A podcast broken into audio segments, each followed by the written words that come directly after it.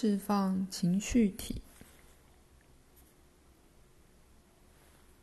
真实的灵性觉醒会摧毁你耗费一生建构个人信念与身份的舒适小小世界。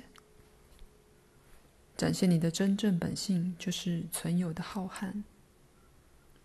虽然旧有的故事会一再回来重申其控制权，但在探索和询问的光中，它们通常会快速消散。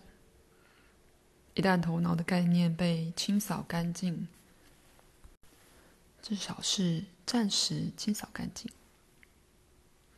就比较容易辨认和释放升起的概念。一旦你对自我的空无有了直接的洞悉，就很难再长久假装自己是某一个人。但情绪的认同比较根深蒂固，比较隐于黑暗之中，不会很快就回应清醒的觉醒之光。你也许知道自己是谁。也比较不受限于固定的信念和故事，或者至少能在他们升起来时辨认出来，不会执着。但人会以强烈本能的方式对环境起反应，辜负你的灵性认识。觉醒已照亮你上层的脉轮，但还没有向下达到情绪的中心。这是自我所建立较难接近的堡垒。我所认识有过强烈觉醒经验的人，大多人会受到情绪的袭击。如果不是经常发生，至少也会偶尔出现。而许多人会察觉一个或多个情绪中心持续不断的收缩，表示情绪的能量有尚未觉醒的固着。这种卡住的地方有可能在任何时刻爆发而产生反应，造成痛苦。许多东方灵性传承完全忽略情绪的面向，宁可鼓励超越和灵性逃避。知名的日本禅师道元曾经描述打坐、坐禅的特征是。在群魔头上跳舞。他的意思是，坐禅产生的专注力量会制造纯净、清醒的强大立场，使所谓负面情绪和污秽不洁无法接近。我在一九七零年代研习禅学时，被鼓励在情绪有困难或问题时，要发展三摩地的力量，加强专注力。晚近禅学受到西方心理学的影响，对情绪议题较为敏锐。印度的不二论费檀多传统要追寻者看见自己本然不具实体的虚幻本质，了解他们似乎明显归属的独立自我根本不存在。以此放下紧紧握住的负面情绪。这些策略似乎可以在具有挑战性的环境中使人有效地保持清醒，但往往无法转化更困难、持久的情绪模式，反而只会使他们藏得更深，让自己看不见，直到他们再度发挥强烈的影响。例如，一位知名的美国禅学老师，因为与许多学生发生私情而恶名远播，但他最终受到质疑时，不但拒绝道歉，也不承认自己的行为不适当。另一位老师的三摩地可以照亮房间，却持枪沿街追逐一位陌生人，在邻里间引起很大的骚动。在传统文化中，老师若有这类行为，可能会被原谅或忽略；但在重视诚实和负责的当代西方社会，情绪的体现是必要的，以免在社群和人际关系造成巨大的伤害，也避免在自己身上累积痛苦。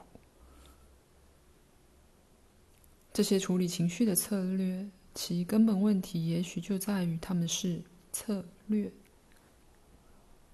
是设计来逃避或消除情绪的费力手段，并没有欣然接纳情绪是人类处境的自然表现，是你根本性质的另一种完美表现。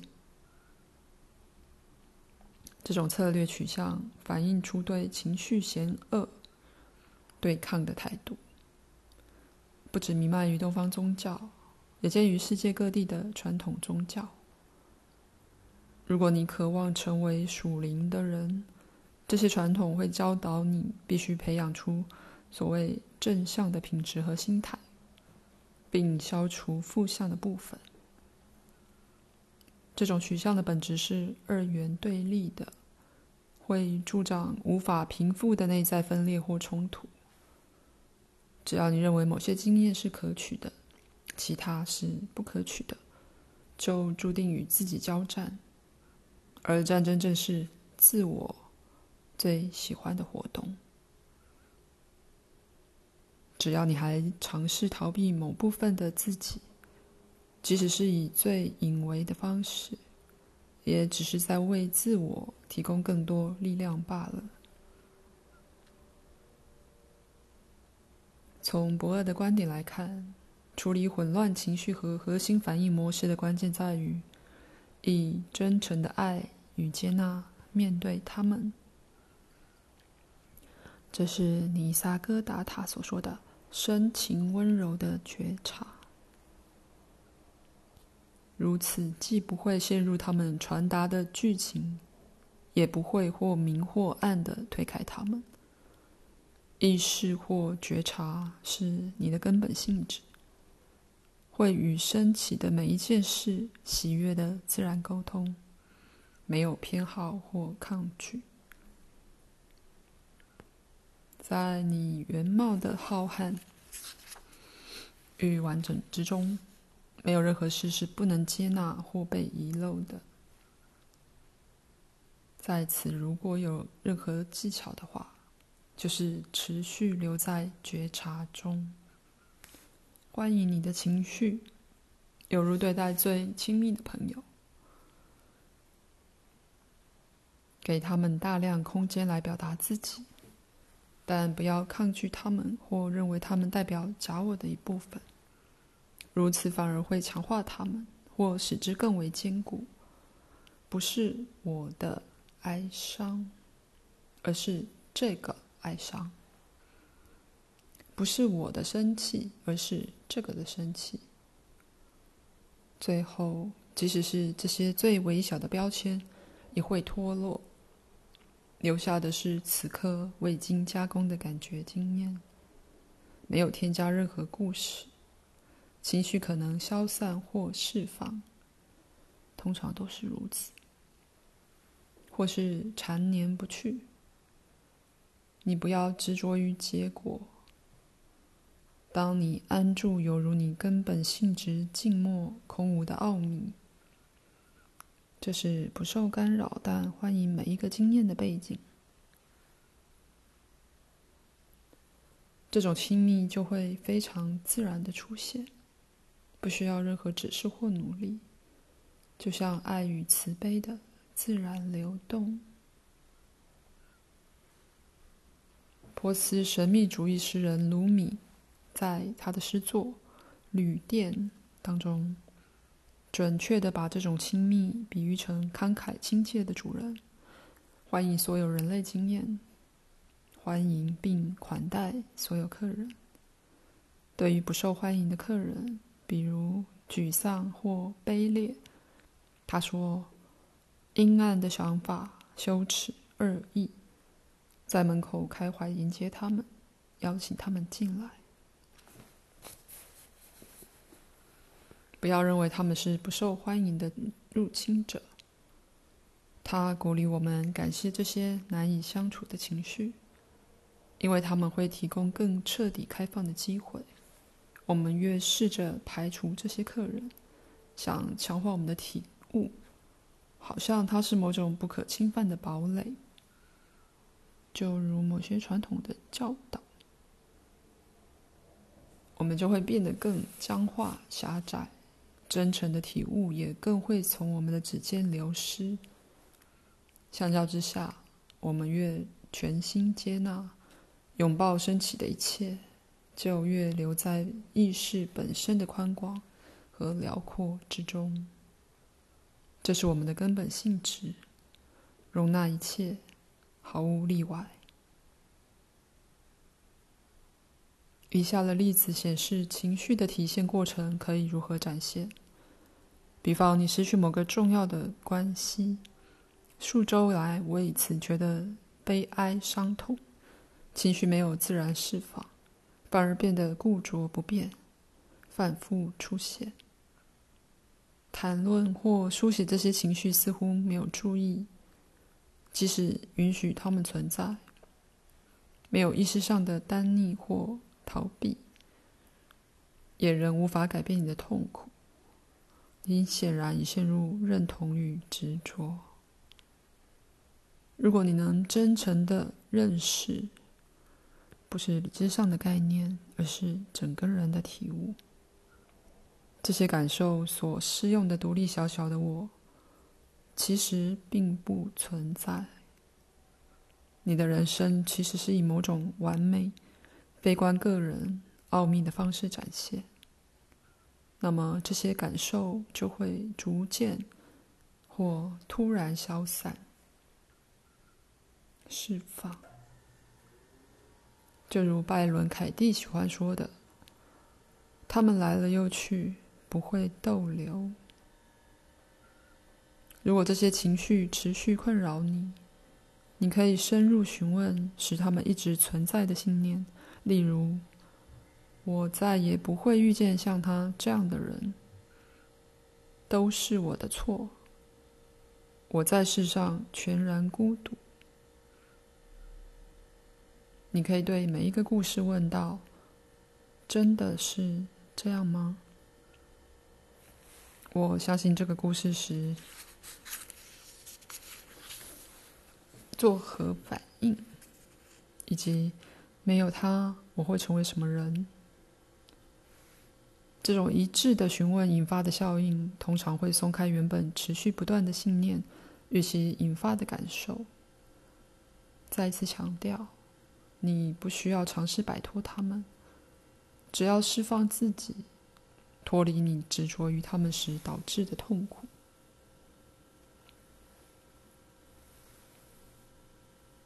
照亮黑暗覆盖之处。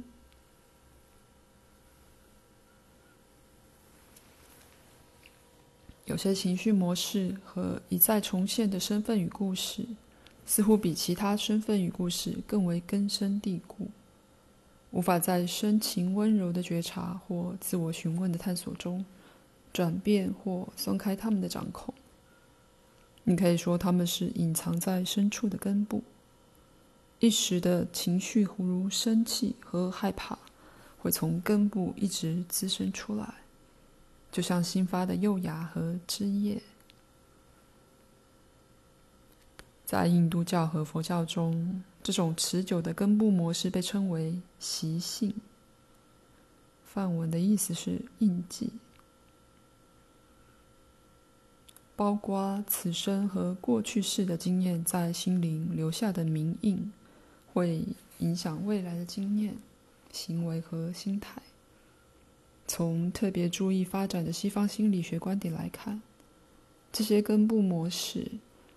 客体关系或情节，是重复发生的经验强化同一扭曲观点的结果，